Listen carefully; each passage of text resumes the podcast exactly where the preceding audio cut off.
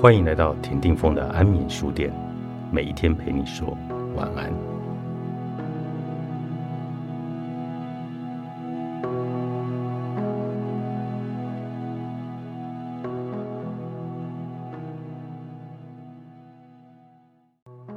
血气方刚的男子喜欢到牛排馆用餐，但研究显示，若停止吃肉食，睾固酮的浓度会上升。近来还有一项针对洁净饮食计划进行的研究，参与这项饮食计划的对象二十一天内不碰肉或者乳制品，结果男性的睾固酮浓度平均上升了三十 percent。吃肉甚至可能会导致肌肉流失。研究人员发现，富含蔬菜、水果、蛋白质含量低的饮食，反而有助于年长者维持肌肉量。我们要求消化系统处理的食物中。具有挑战性的就是肉，要把另一物种的肌肉纤维分解成人体可运用的形态，是很辛苦的工作，代谢压力很大。如果好好咀嚼，消化系统之后处理肉食会比较容易。不过，肉还是会比其他食物待在胃里久一点。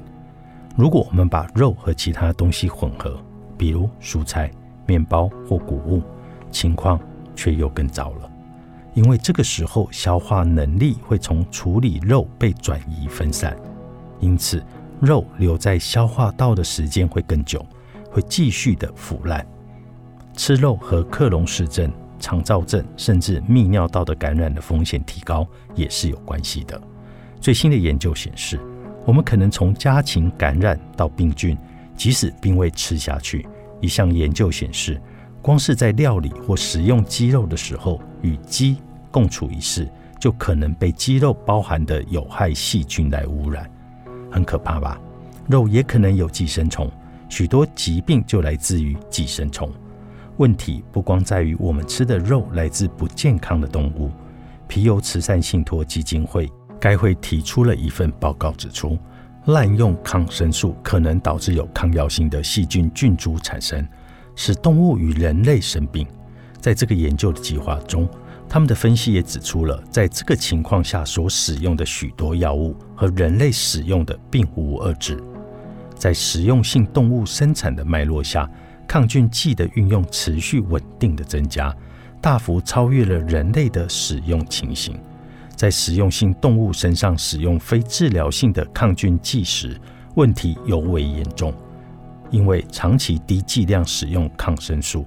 会促使对抗菌剂有抗药性的细菌菌株演化与繁殖。那你听完之后还有胃口吗？那就是我们在吃肉的时候所吃进去的东西，连去皮的鸡胸肉也是。没错，我们确实可以买到干净的肉，也就是在有机草原上放牧生长的动物，没有使用激素、抗生素或是掺有杂物的饲料。但是那种干净的鸡肉又贵又难找，多数人是无法取得的。那么要怎么做才能避开这些潜在的危害呢？最明显的答案就是减少蛋白质，满足需求就可以，不需要更多。可惜的是，究竟多少蛋白质对我们而言才是健康的？各家说法莫衷一是，连知名营养资讯学家的建议量也会让我们摄取过多。有些专家建议。我们每天的热量摄取中应有百分之二十五到百分之三十来自蛋白质，但对多数的人而言，要是天天这样吃就太多了。你的需求可能起起落落，这端视于你的活动量或者你吃的其他食物。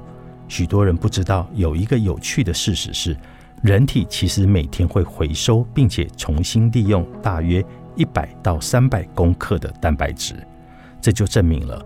我们是从缺乏蛋白质的世界中演化而来的。科学家说，我们每天在排出的蛋白质大约只占每日摄取量的百分之六，其他都还留在体内。